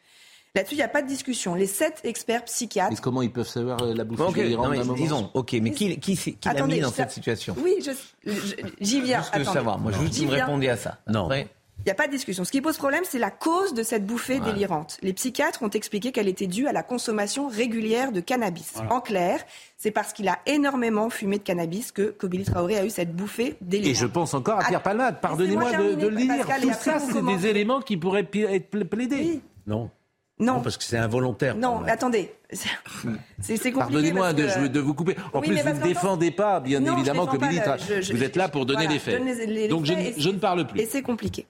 Donc effectivement, c'est parce qu'il a énormément fumé de cannabis que Kobe Traoré a eu cette bouffée délirante. Et effectivement, on comprend que pour les proches de Sarah Halimi, ce soit inacceptable de retenir les responsabilités pénales pour quelqu'un qui a lui-même causé c'est pour l'ensemble de la société. Pour ne dites pas les proches de Sarah Halimi, parce que ça voudrait dire que finalement plus on s'éloigne d'elle, plus euh, enfin, peu manchot. Mais non, non, pas du tout. Que... Non, mais c'est vrai en même temps que les proches sont dans ces cas-là plus touchés que les autres. Non, parce que moi j'ai vu la euh, famille et j'ai vu la famille, mm. j'ai vu son frère mm. et je pense que chacun et chacune est concerné par cette histoire. C'est pour ça qu'on a fait ce livre. Donc, donc c'est compliqué de, effectivement de comprendre qu'on retienne les responsabilités pénales pour quelqu'un qui a lui-même causé cette perte de conscience. Mais la Cour de cassation, et on le rappelle, elle juge le droit. Elle a rappelé dans cet arrêt que la loi française, donc le, la, la, loi, c'est pas la Cour de cassation qui fait la loi, c'est le Parlement. La loi française ne distingue pas selon l'origine du trouble mental qui fait perdre à l'auteur conscience de ses actes. Le juge ne peut pas distinguer là où le législateur a choisi de ne pas distinguer. C'est ce qu'écrivait la Cour de cassation qui renvoyait la balle au législateur pour l'avenir. C'est d'ailleurs ce qui s'est passé parce qu'il y a eu depuis. Ça, c'est pas très clair. Non, mais attendez, là, c'est. Expliquez-moi ce que vous venez de dire. Parce que en gros, la, Cour de, la loi dit que si on estime qu'au moment où vous êtes, vous êtes passé à l'acte, vous étiez, vous étiez dans une bouffée délirante, donc pas responsable de vos, de, vos actes, comment vous peu importe, peu importe si c'est le cause de cette bouffée délirante. Et comment un psychiatre peut savoir dans l'état dans lequel il était il y a deux ans? Non, mais ça c'est son, métier. En revanche, vous croyez? non, Pardon. la, loi a été transformée. La loi a été transformée. Ça veut dire donc qu'il y avait un problème dans la loi. C'est pour ça que moi j'ai fait cette tribune dans le Figaro où j'ai osé contester une décision de justice parce que quand elle colle pas avec l'évidence, parce qu'attendez, il y a quand même des choses. Je veux bien la bouffer délirante, je veux bien tout ce que vous voulez. Mais les magistrats ont établi que c'était antisémite. Donc qui dit antisémite dit penser. Et en même temps, ils disent c'est inconscient. Alors moi, je veux savoir est-ce que c'est penser et antisémite ou inconscient le docteur, et le docteur, ce n'est pas possible. si elle n'avait pas été juive, est-ce que cette femme aurait été tuée? Non. Non, non. C'est la question essentielle. il explique lui-même. J'ai vu le, j'ai vu le candélabre, j'ai vu les cieux, je l'ai prise pour un chatan, un diable. Georges voilà. Non. voilà, je laisse pas. Georges Fenech qui lui sait. Je vais vous dire euh, ce que j'ai été auditionné par la commission d'enquête qui était présidée par Meyer Habib sur cette affaire au Parlement. J'ai dit la chose suivante, parce que je vais nuancer votre propos. Euh, tous les experts n'étaient pas d'accord. Il y avait notamment l'expert Zaguri. Il n'était pas d'accord sur la cause. Ils étaient tous d'accord sur le fait qu'il il souffrait. Non, ah bah, non. il y avait un expert qui disait qu'il y avait une simple altération des facultés intellectuelles, pas une abolition. Il disait altération parce que la cause était le cannabis. Mais je m'en fous de la cause. Ils étaient je dis, unanimes que, sur la bouffée délirante aiguë. Bah, excusez-moi, j'étais à la Cour de cassation. Vous permettez que je puisse parler aussi Mais ne dites pas que ce que je dis est inexact. Je dis, vous avez dit tout à l'heure, tous les experts ont dit unanimement qu'il y avait eu une abolition des facultés. Je vous dis non. Il y a eu le docteur Zaguri, qui est un des plus grands experts en France, qui avait parlé de simple altération. Oui. Donc moi, j'ai été juge d'instruction et c'est ce que j'ai dit à la commission d'enquête. Je dis, si j'avais été saisi de cette affaire, que j'ai des experts qui me disent qu'il était irresponsable, que j'ai d'autres grands experts qui me disent qu'il était à moitié responsable, je ne garde pas cette affaire dans mon cabinet. Je la transmets à la cour d'assises et c'est la cour d'assises qui doit juger avec le jury populaire. Le scandale dans cette affaire, c'est qu'il n'y a pas eu de procès. Alors, c'est pas la décision, c'est qu'il n'y a pas eu de procès. J'aimerais juste passer... Et le juge d'instruction a gardé cette affaire par devers lui en disant je le considère euh, irresponsable parce qu'il avait pris du cannabis, bon, peu importe, et donc il n'y aura pas de procès. Et c'est ça qui a provoqué Georges, cette je n'ai pas dit que incompréhension. je n'ai pas dit que les sept experts avaient conclu à l'abolition. J'ai dit que les sept experts étaient unanimes sur le fait qu'ils présentaient au moment des faits une bouffée délirante aiguë. Et effectivement, ensuite, il y en a six qui ont conclu à l'abolition du gouvernement. Et le septième, le docteur Zaguri, qui a dit oui, mais comme la bouffée délirante aiguë est la conséquence de la prise de cannabis, altération. Et pourquoi non, mais ne faites pas dire des choses que je Non, mais alors là, vous ne l'aviez pas précisé. Mais parce que j'essaie de condenser et déjà, c'est pas évident d'expliquer. C'est difficile pour euh, d'abord la place de Noémie, chacun l'a compris. Hmm. Elle n'est pas là pour euh, donner un avis, alors que nous, on est dans le commentaire. Ajouter cela. Mais Noémie, euh, que les téléspectateurs connaissent, est d'une très grande rigueur. Mais un grand professionnel. mais il fallait quand même préciser qu'il y avait un expert. Et d'une très grande précision. Là, on a un juge. On, a un, juge Vous, nous, nous sommes dans le commentaire. C'est pas le cas. Je suis pas dans le commentaire en ce moment. Si, vous êtes. Euh, non, je suis auteur de la loi 2008 sur les responsabilités. Vous donnez une analyse. Vous dites, moi, j'aurais renvoyé. C'est une analyse. ce que ne fera pas jamais Noémie Schulz. Plus pour moi, ah, je, m'exprime plus que comme un commentaire. Là. Voilà. Mais peu importe. Donc, je.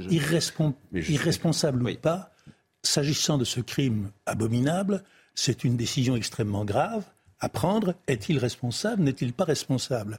Ce qui a choqué l'opinion et ce qui me choque encore rétrospectivement dans cette affaire, c'est que, en général, la justice et la jurisprudence française, depuis maintenant des décennies, contrairement à leur tradition, considèrent comme circonstance aggravante ce que l'on considérait autrefois comme circonstance atténuante. C'est-à-dire dire j'ai bu, j'ai fumé, je n'étais pas dans mon état, c'est pour ça que j'ai tué. À l'heure actuelle, ça n'attendrit pas la justice, ça la rend au contraire plus sévère.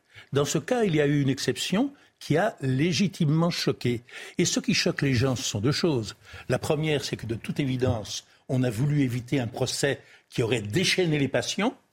Et la deuxième, c'est que euh, rendu à son irresponsabilité, je ne sais pas où il en est d'ailleurs, vous me le direz, mais il n'est pas impossible que Monsieur l'assassin soit déclaré irresponsable à éclipse, irresponsable de temps en temps, et puis de temps en temps responsable. Alors quand il sera devenu plus responsable, on le libérera, et au prochain crime qu'il commettra, on déclarera que c'est dans un état alors responsabilité. alors moi j'ai deux questions qui fâchent, bien sûr. Euh, que, et, si elle n'avait pas été juive, est-ce que cette dame... Bon, et puis, si celui qui a tué cette dame avait été un membre du Rassemblement national, est-ce qu'il aurait été jugé dans les mêmes conditions. Pardonnez-moi de poser les questions qui fâchent hein, et, de les, poser comme pour ça. Aller, pour aller dans votre sens, étant donné que la victime était juive et que l'assassin était musulman, le procès risquait d'être orageux. Alors je ne crois pas que ce soit les raisons pour Monsieur Corsia, votre, moi, Monsieur Corsia, pu jouer.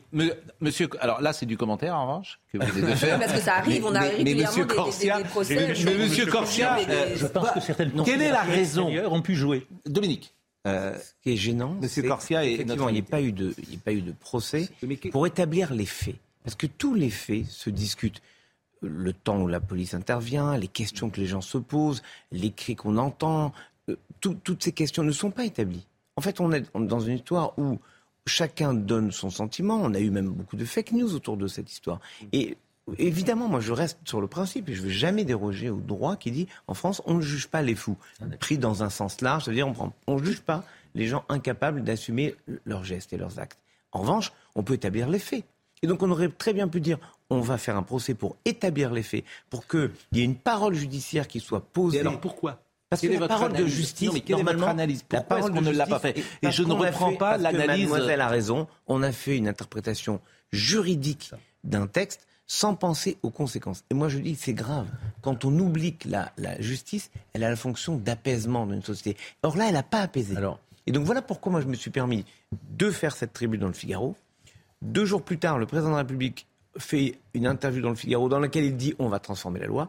Et le garde des Sceaux, euh, j'allais dire maître Éric Dupont-Moretti, le ministre Éric Dupont-Moretti, euh, fait transformer la loi pour faire en sorte que si quelqu'un se met lui-même en situation d'être responsable, ça devienne, comme dans un accident de la route, une circonstance aggravante. au moins, je voudrais que le nom de Sarah Halimi, du docteur Sarah Halimi, soit attaché à cette transformation de la vision d'une société où personne ne peut se mettre lui-même en état d'être responsable. L'absence de procès détermine un angle mort.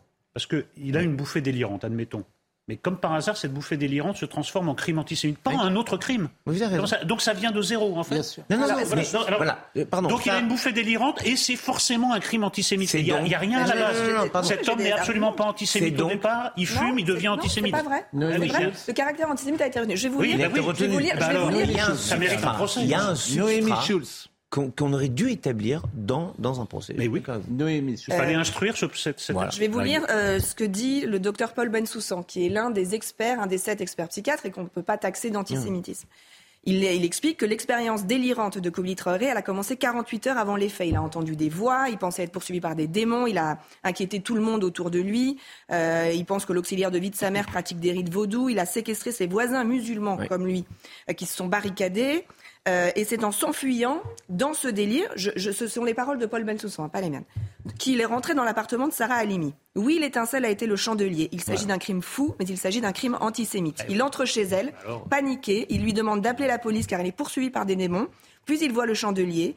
Il n'est pas imperméable à l'ambiance sociétale ni aux préjugés. Et oui, l'antisémitisme musulman existe il y a des délires mystiques. Penser que l'antisémitisme est toujours réfléchi, c'est se tromper. On ne peut pas confondre Youssouf Fofana et Kobili Traoré qui voient l'incarnation de Satan dans une femme juive. tout ça se règle aux assises. Bon, euh, je, voudrais lire quand même deux ou trois passages euh, du livre, hein, parce que l'invisible de la rue vos couleurs, Sarah Alimi, vous êtes là pour euh, ce, publication de ce livre. Alain Finkielkraut a écrit On peut toujours dire que les Juifs de France s'affolent, qu'ils ont tort, que cette décision de justice ne revient pas à délivrer un permis de tuer à tous ceux que l'envie prendrait d'aller assassiner leurs voisins de palier juif. On peut certes moquer ces craintes, mais pour éviter des réactions excessives, il fallait précisément un procès. Il nous manquera cruellement. De la même manière, Gilles William Colnadel, que nous recevons euh, régulièrement, la manière dont la justice a traité cette affaire-là est littéralement inexplicable.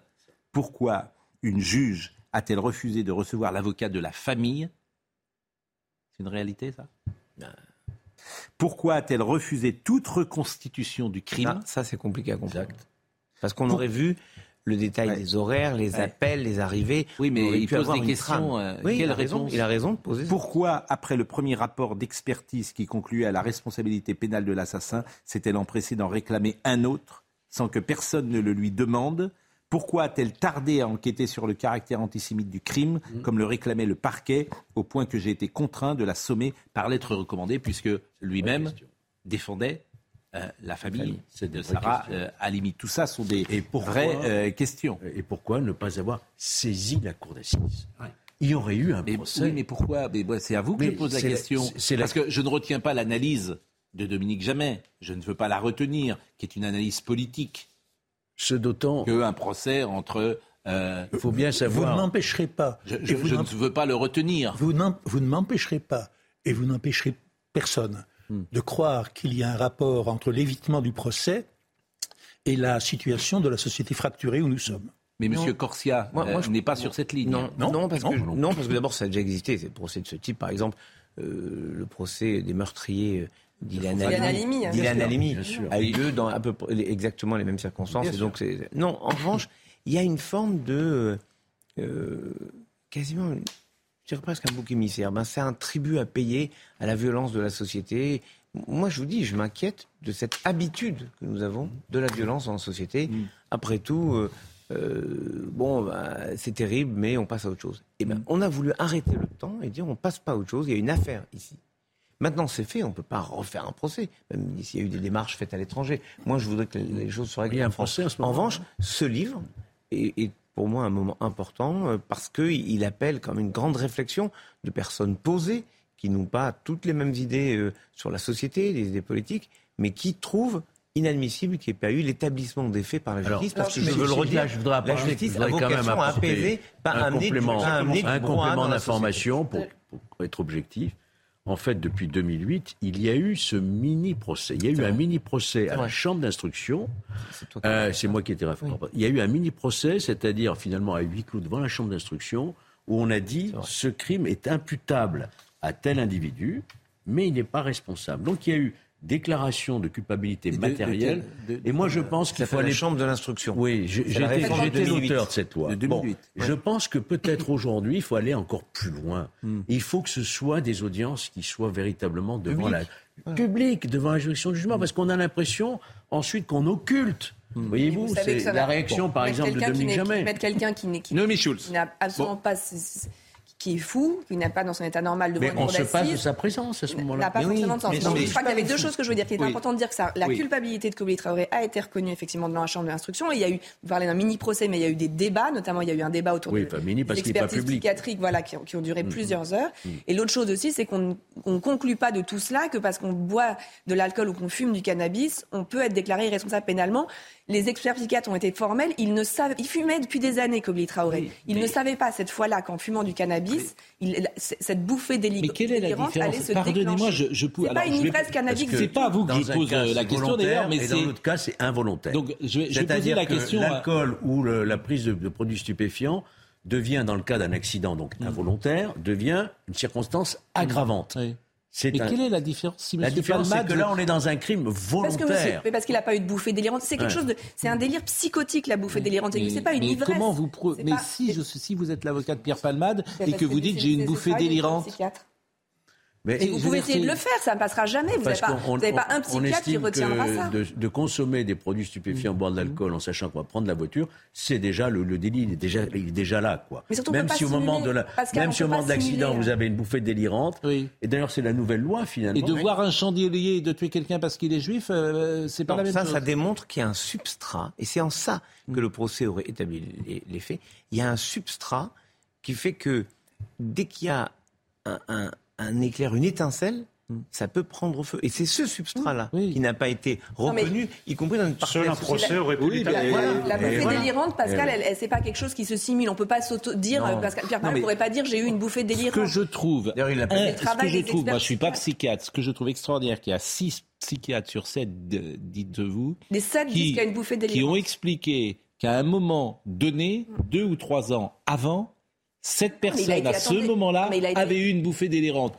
Non, mais il a été, il a été, je, trouve ça. Mais non, il a été, il a été vu tout de suite, Kobi Traoré. Il a, il a été vu par des, il a été vu par des, un expert psychiatre. Et après, quand les vous experts. Dites tout de suite, mais là, dans la, dans la foulée des faits, quand il, après son arrestation. Oui. Il a mais été vu tout. Il est, arrêté, il est arrêté par les policiers chez oui. Il est arrêté. Et donc à ce moment-là, il est encore. Donc à ce moment-là, il y a les, les, les, les médecins. Mais les médecins... psychiatres qui l'ont examiné, qui Après, témoignent. ils l'examinent et, et, ils examinent et ils reprennent. Et ils, re, et ils reprennent notamment les éléments des bon, 48 Il est où cet homme, avant. Monsieur Traoré, aujourd'hui Il est en hôpital psychiatrique. Bon, et, et de force. D'où il sortira il, il, va rester toute sa vie Ah bah ça, je peux. Bien sûr C'est que une non. question à laquelle je ne peux pas répondre. Pour le que moment, il est en hôpital psychiatrique et ce sera sans doute compliqué pour lui de Il sortir. faut deux certificats psychiatriques de- d'experts psychiatres pour qu'ils sortent. Avant, que, Il les que aura.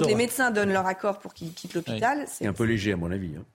Donc, donc, donc s'il a cessé. Bah, C'est-à-dire, moi, je, je pense qu'on ne peut pas remettre une telle décision entre les mains de simples experts psychiatres. Il faut vraiment que ce soit la justice qui le.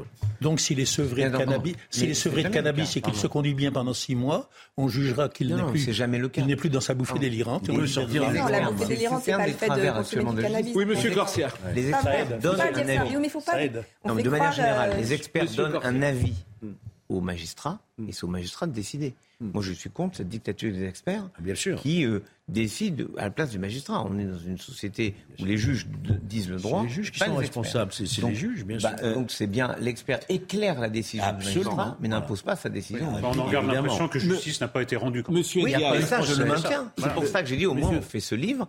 Et au moins, ce qu'on a gagné, parce qu'il n'y a pas de rétroactivité. Sinon, il est évident qu'on aurait demandé. Il n'y a pas de rétroactivité, donc on ne peut pas changer Et là, c'est, euh, le principe. Cette Bah, peine ne peut pas changer, on est d'accord. hein. Bon. Sauf Euh, qu'il y a un bon. procès en Israël qui a été intenté par deux avocats, dont Gonadel, que nous connaissons Oui. bien, puisque dans la loi euh, israélienne, il est indiqué que lorsqu'un juif est victime partout dans le monde, s'il n'a pas de droit à un procès, Israël se reconnaît compétent. Donc il pourrait peut-être y avoir un procès en Israël. Bon, Hmm. euh, Monsieur Corsia, euh, je rappelle que vous êtes le grand rabbin de France. Au-delà de ce livre et de ce sujet, ce livre, il est aussi écrit sans doute pour sensibiliser l'opinion publique à ce qui se passe aujourd'hui. Regardez mémoire de quelqu'un, je pense que dire Oui, son mais nom, dire son nom, et moi je prononce jamais le nom de son assassin, c'est comme, c'est Samuel Sandler, qui est le papa de Jonathan Sandler, qui Mm. été assassiné à Toulouse, et le grand-père de Harry et Gabriel Sandler. Il me dit, moi je souffre, et avec la petite Myriam Monsonego, il me dit, je souffre du fait qu'on donne le nom de l'assassin, et on connaît le nom de l'assassin, on ne connaît pas le nom de mon fils Non, et de mes petits-enfants. Et moi, je, je me fais un devoir de toujours dire leur nom. Mm. Et je pense que laisser ce livre, même si on ne lit pas tout comme un roman, si on va piocher quelques réflexions, Alors- que ce livre soit présent dans nos bibliothèques, c'est une façon de dire, on garde cette histoire en nous. Oui, mais au-delà, euh, si vous me permettez, de euh, Sarah Limi, euh, beaucoup de gens interviennent. Pat Ndiaye dit l'antisémitisme tue en France aujourd'hui. Il prend aussi quotidiennement la forme de propos de haine sur les réseaux sociaux.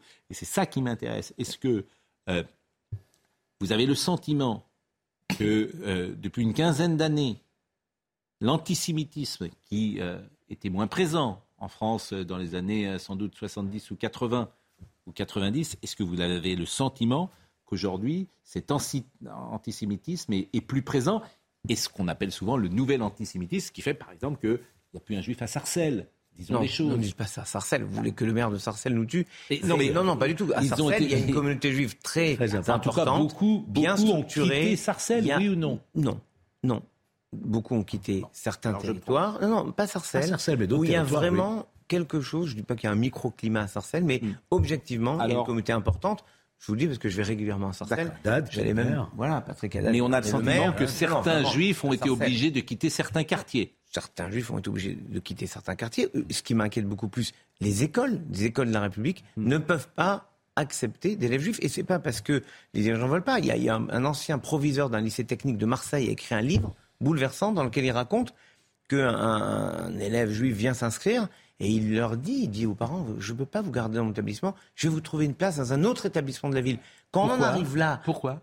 Mais parce que mais disons les choses. Pourquoi Parce que on préfère, et c'est ça le drame, je crois, la faiblesse de, de, de, l'État en ce moment, on préfère éloigner la victime plutôt que de sanctionner les méchants. Donc en fait, mais c'est qui les méchants, l'espèce bah, Nommons les choses. En l'occurrence, je nomme tout ce que vous voulez. Je dis simplement, qui, moi, je, je, connais que les voyous, ceux qui transgressent la loi. Je ne connais pas les origines des uns des autres. Hmm. Et en France, on ne connaît pas les origines, on connaît simplement les faits. Donc s'il y a des faits délictueux, il faut être capable de les sanctionner. Voilà pourquoi je vous dis, l'antisémitisme euh, qui était historiquement l'antisémitisme qui rejetait les juifs parce qu'ils étaient trop ci ou trop ça, qui a toujours été irrationnel. Hmm. Avant la guerre, on vous expliquait que les juifs étaient en Pologne, ils étaient, ils parlaient pas le polonais, ils étaient mal fagotés, ils vivaient entre eux, ils parlaient pas la langue et ils étaient pauvres. Et de l'autre côté de la frontière, en Allemagne, à 200 km, on expliquait qu'ils parlaient trop bien l'allemand, ils étaient parfaitement intégrés, ils étaient Herr Docteur, tous, et ils étaient avocats et médecins. Donc ils étaient trop intégrés. en fait, on, en fait, on les aime pas pour ça, on les aime pas pour l'inverse. C'est le principe de l'antisémitisme, une forme d'irrationalité. Mais, qui la situation tous les lieux. La situation, la situation d'aujourd'hui, elle a changé parce que depuis 2006 et l'assassinat d'Ilan Halimi, on ne peut plus dire l'antisémitisme ne tue pas. Ça a tué. Il a tué avec Ilan Halimi, ça a commencé avec Ilan Halimi, il y a eu Sarah Halimi ensuite, il y a eu les attentats avec les attentats terroristes, il y a eu euh, les clients de l'hypercachère, il y a eu les enfants de l'école euh, Haute-Saint-Torah à Toulouse, il y a eu ensuite euh, Mireille Knoll. donc cette litanie de noms, et moi je, dis attention à ne pas nous habituer, on doit considérer qu'il y a une lutte à, mener tous ensemble. quand la conférence des évêques de France fait une déclaration pour dire l'antisémitisme n'est pas que la question des juifs, c'est la nôtre aussi, je trouve que c'est digne. Quand les protestants me font la même déclaration, je trouve que c'est digne. Quand les musulmans font les mêmes types de déclarations, c'est digne. Lorsque l'ensemble d'une société se, lève pour ne pas accepter ça, eh bien, je trouve que ça, c'est une façon de lutter collectivement. La seule chose que j'ai toujours appelée de mes voeux, c'est que la lutte contre l'antisémitisme devienne une grande cause nationale. Parce que vous parlez tout à l'heure, c'était amusant, des, des, euh, des trottinettes. Quand le président Chirac estime que 12 000 morts par an c'est insupportable sur les routes. Il fait un grand plan. Et puis les grands plans fait que vous et moi, on perd des points, on perd notre permis et on est sanctionné. Et quand on est sanctionné, on comprend peut-être un peu mieux les choses. Moralité, on en est à 3200 morts par an, ce qui est énorme, mais ce qui est quatre fois moins que lorsque le président Chirac décide mmh. d'en faire une grande cause nationale. Peut-être qu'on devrait en faire une grande cause nationale, c'est-à-dire mobiliser toute la puissance de l'État et tous les secteurs de l'État pour lutter ensemble. En tout cas, c'est pourquoi ce matin, on voulait faire un coup de projecteur euh, important sur un sujet euh, qui nous intéresse et qui est un sujet grave de la société française. merci de ne pas l'oublier. Bien, évidemment. Ne pas oublier Merci de ne pas l'oublier. Votre remarque, effectivement, sur euh, les victimes était très juste et de ne pas prononcer peut-être le nom des assassins. Et on devrait peut-être avoir cette discipline. Et je la retiens en tout cas. Audrey Berthaud nous rappelle les titres. Elisabeth Borne invite euh, début de semaine prochaine l'intersyndicale. Ce sera euh, lundi ou mardi. Laurent Berger, numéro 1 de la CFDT, est le seul pour le moment à avoir confirmé euh, sa présence. Le ministre des Relations avec le Parlement, Franck Riester, et le président du Modem, François Bayrou, viennent d'annoncer que la question du recul de l'âge légal de départ à la retraite ne sera pas au menu de cette rencontre. Face à la hausse des prix de l'énergie, les petites et moyennes entreprises peuvent encore bénéficier des mesures de l'État jusqu'en juin. L'aide sera rétroactive, c'est ce qu'a annoncé la ministre déléguée au PME, Olivia Grégoire. Pour en bénéficier, l'entreprise doit fournir une attestation à Bercy. Et puis l'annonce par Vladimir Poutine du déploiement d'armes nucléaires au Bélarus est dangereuse. Selon Joe Biden, ce sont des paroles dangereuses et c'est préoccupant, a précisé le président américain. Vladimir Poutine a en effet affirmé samedi que Moscou allait déployer des armes nucléaires sur le territoire de son allié, situé aux portes de l'Union européenne. C'est un livre important, visible de la rue Vos couleurs. Sarah Halimi, femme juive assassinée à Paris en 2017 le grand rabbin euh, Haïm Corsi a été avec nous ce matin. Je voudrais citer le pape François qui euh, intervient dans votre livre. Le dialogue interreligieux est un signe de notre temps et je dirais un signe providentiel dans le sens où Dieu lui-même, dans son sage dessein, a suscité chez les responsables religieux, chez beaucoup d'autres, le désir de se rencontrer et de se connaître dans le respect de leurs différences. C'est une voie privilégiée pour faire grandir la fraternité et la paix dans notre monde. merci à tous. Merci à Noémie Schulz d'avoir été comme toujours aussi précise et aussi euh, rigoureuse dans un débat qui n'était pas euh, simple, bien évidemment. Euh, merci à Arnold Cara qui était à la réalisation, à Grégory Possidalo qui était au son. Merci à Philippe à la vision. Justine Cerquera, comme tous les matins, était avec nous, avec Marine Lançon. Et je remercie une nouvelle fois le grand rabbin de France, Alain Corsia, d'avoir été avec nous. Merci grandement. Jean-Marc Morandini, dans une seconde. Rendez-vous ce soir. Planning for your next trip? Elevate your travel style with Quince. Quince has all the jet setting essentials you'll want for your next getaway, like European linen, premium luggage options, buttery soft Italian leather bags, and so much more. And it's all priced at 50 to 80% less than similar brands. Plus, Quince only works with factories that use safe and ethical manufacturing practices. Pack your bags with high-quality essentials you'll be wearing for vacations to come with Quince. Go to quince.com slash trip for free shipping and 365-day returns. When you make decisions for your company, you look for the no-brainers. And if you have a lot of mailing to do, stamps.com is the ultimate no-brainer. It streamlines your processes to make your business more efficient, which makes you less busy. Mail checks, invoices, legal documents, and everything you need to keep your business running with Stamps.com. Seamlessly connect with every major marketplace and shopping cart. Schedule package pickups and see your cheapest and fastest shipping options from different carriers. With rates up to 89% off USPS and UPS rates. And with the Stamps.com mobile app, you can take care of mailing and shipping wherever you are. Make the same no-brainer decision as over 1 million other businesses with stamps.com. Sign up with code program for a 4-week trial plus free postage and a free digital scale. No long-term commitments or contracts. That's stamps.com. Code program.